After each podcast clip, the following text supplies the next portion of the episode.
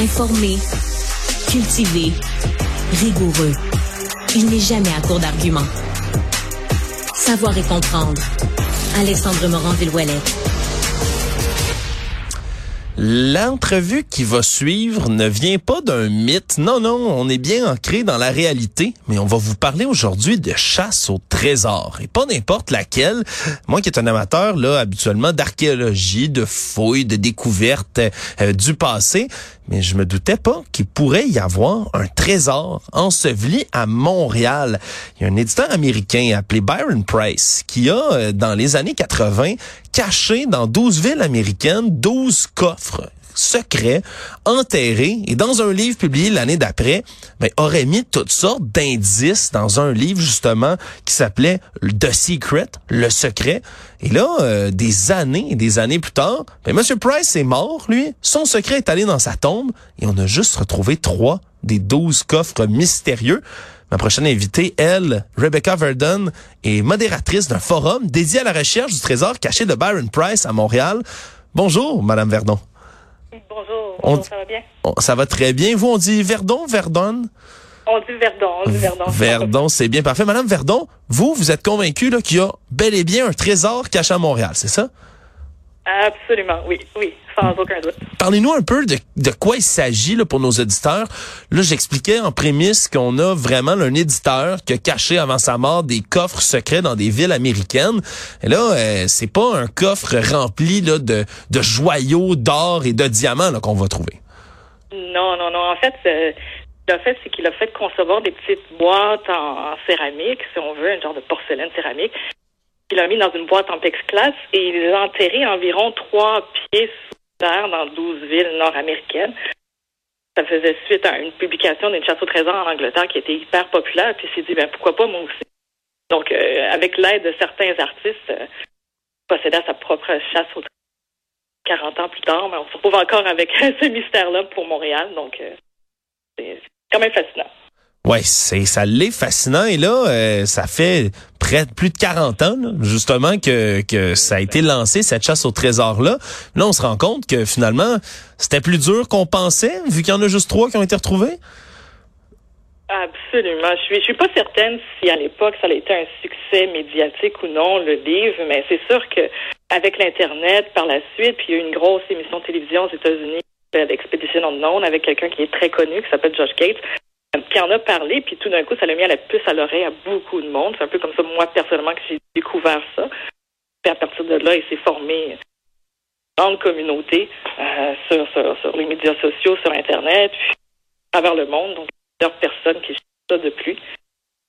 Vous êtes beaucoup euh, sur le forum que vous modérez, justement, à être, à être des chasseurs de trésors, ni plus ni moins? Mais si on regarde l'ensemble des forums pour les, les, les combinés, il y a environ moins de 10 000 personnes, facilement, oui. 10 000? OK, fait qu'il y a 10 000 Montréalais, Montréalaises ou des gens des alentours là, qui, qui se passionnent peut-être pour ça. Et là, euh, le, le, trésor est toujours pas trouvé, mais vous, vous l'avez, le livre, puis vous avez peut-être une, une hypothèse sur où ça pourrait se trouver à Montréal? Ben, j'ai quelques hypothèses. J'ai le livre, j'ai une carte de 1980. ça, c'est certain, c'est essentiel. Faut se mettre à, faut se mettre à l'époque. Hein. Il faut se dire euh, 1980, c'est quoi les outils que j'avais pour pouvoir essayer de trouver ça en tant que personne locale? Ben, euh, honnêtement, euh, il y a plusieurs façons de pouvoir combiner. Il faut trouver, une, faut prendre une photo, il faut la combiner avec un poème. Pas nécessairement beaucoup d'indications qui dit laquelle, lequel de ces poèmes-là je devrais choisir. Donc, mon conjoint et moi, on, a plusieurs théories.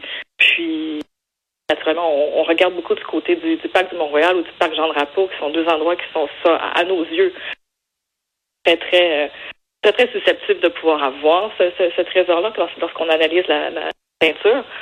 OK. Il n'y a absolument aucun consensus dans la communauté. Absolument aucun consensus parce que j'imagine non plus quand on regarde les indices là parce que expliquez-nous un peu plus il y a des peintures, il y a des poèmes puis le but c'est de recouper les poèmes avec les peintures, c'est ça?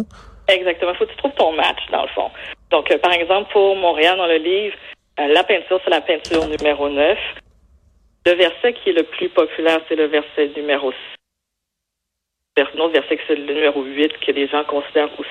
Mais il n'y a pas nécessairement d'indices qui permettent de lier à 100% des poèmes avec les peintures. Donc, c'est un petit peu un jeu de déduction. Donc, on est supposé utiliser la peinture pour se guider et dire qu'est-ce que, qu'est-ce que la peinture me dit? Où est-ce que je devrais aller dans la ville en question?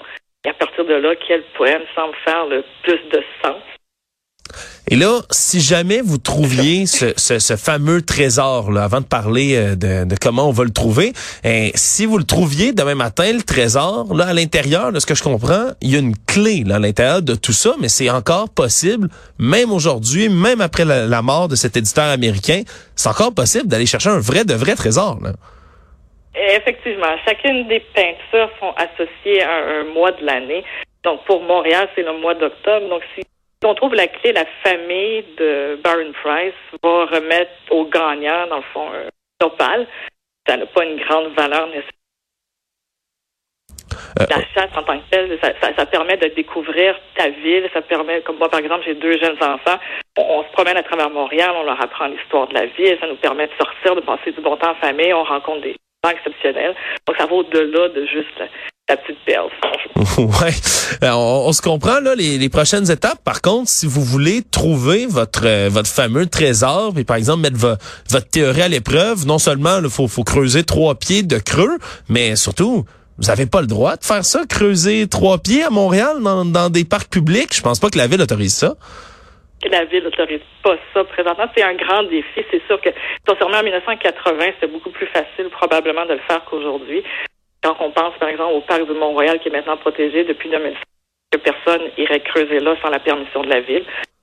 Il y a certains autres endroits, comme par exemple, je vous donne un exemple, à San Francisco, présentement, il y a aussi un puzzle similaire.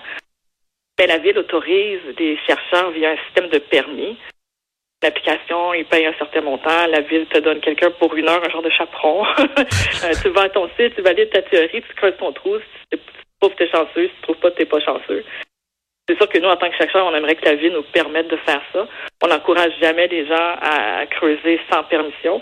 Des fois, des fois on l'obtient, des fois on peut l'obtenir. L'institution en question, les, les, les, gens qui s'occupent des jardins vont te permettre de creuser, mais c'est très, très rare. Puis c'est super important de respecter les règles. Oui. Est-ce que vous avez entrepris déjà des démarches auprès de la ville de Montréal pour avoir une, une autorisation pareille? Euh, on a essayé à quelques reprises. C'est pas, c'est pas nécessairement évident. Euh, non, c'est sûr.